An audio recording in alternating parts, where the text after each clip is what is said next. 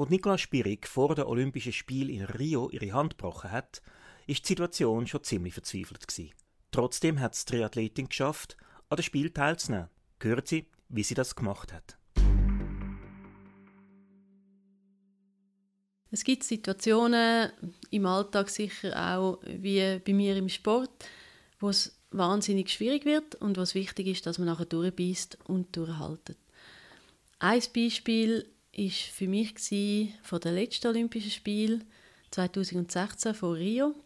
Ich bin gut dran ähm, ich bin wirklich langsam fit geworden und bin am ersten Wettkampf, internationalen Wettkampf auf Abu Dhabi und habe dann aufgrund von einem Fahrfehler von anderen Athleten einen Sturz dem Velo. Ich kann unbedingt weitermachen, wollte fertig machen und dann, dann gemerkt in der Wechselzone, dass mir die Hand so weh hat, dass ich die Schuhe nicht einmal richtig anlegen konnte und dass ich schlussendlich aufgeben Der erste Gedanke war sofort, oh nein, was heißt das für die Olympischen Spiele? Das sind nur ein paar Monate vorher und ich habe wahnsinnig Angst gehabt, dass das jetzt nicht mehr möglich ist mit der Hand. Ich bin sofort zum Arzt dort, der vor Ort war, auf dem Wettkampfplatz, habe gefragt, ja, ist die Hand gebrochen? Er hat gesagt, ja, können Sie es noch bewegen? Er hat gesagt, ja, bewegen kann ich. Ja, dann müssen Sie nicht so Angst haben. Gut, aber ich bin trotzdem im Spital und dort hat sich ein Röntgenbild hat dann gezeigt, dass die Hand dreimal gebrochen war. Ich habe dann einem Spezialist in der Schweiz angerufen. Der hat gesagt, sechs Wochen absolute Ruhe. Und ich habe ihm gesagt, danke, aber Sie, das ist keine Option, gehen Sie noch mal überlegen. ich habe das Glück gehabt, dass das... ähm, er hat so ein bisschen komisch geschaut, weil er ist ja der Spezialist war, oder ein bisschen komisch ähm, reagiert, aber er hat dann gefunden, mal, es gibt noch eine andere Möglichkeit. Wir können auch drei Platten und 23 Schrauben in die Hand operieren und dann kann ich sie schon früher wieder nutzen.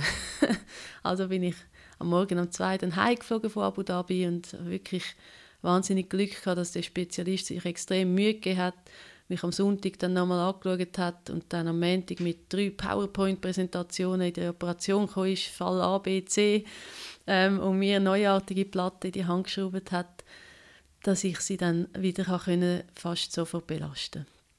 Die Situation für mich ist aber gleich wahnsinnig schwierig gewesen, weil einerseits bin ich frisch operiert gewesen, hätte Ruhe haben, hat ihre Hand Ruhe geben zum heilen, bin im Alltag abhängig von anderen. Ich konnte nicht selber die Schuhe anlegen, habe nicht einmal selber einen Rostschwanz machen. Mein Mann hat da noch etwas Neues dazu gelernt.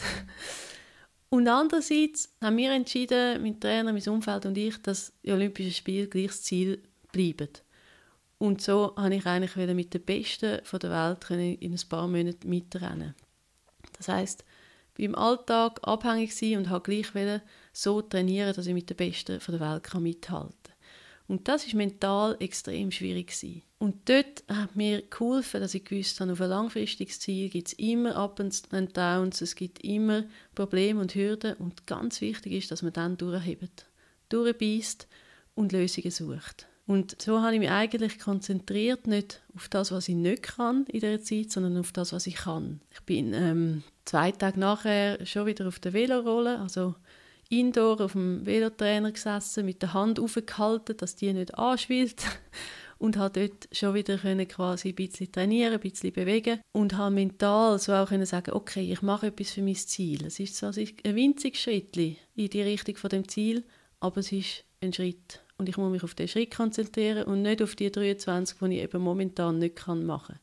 Und ich glaube, das ist ganz wichtig, dass man auch in schwierigen Situationen durchhebt, durchbeißt, an sein Ziel glaubt und so dann gleich einen kleinen Schritt dem Ziel näher kommt und nicht rückwärts geht.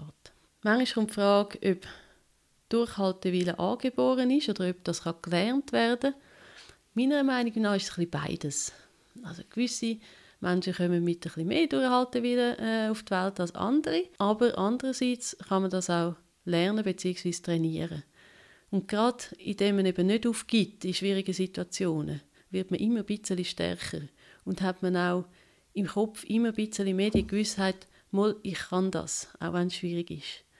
Also ich glaube, es ist ein Mix aus beidem. Die Leute, die halt ein bisschen weniger angeborene durchhalten wollen, haben, die müssen ein bisschen mehr trainieren und die anderen weniger. Aber man kann ganz sicher etwas dazu beitragen, dass man sich im Alltag auch durchbeissen und im Training. Der Podcast ist Ihnen präsentiert worden von Atupri, Ihrem Gesundheitsversicherer. www.atupri.ch Für die nächsten Olympischen Spiele in Tokio muss Nicola Spirig nur eine an Leistung schrauben. Wie sie das macht, hören Sie im nächsten Podcast.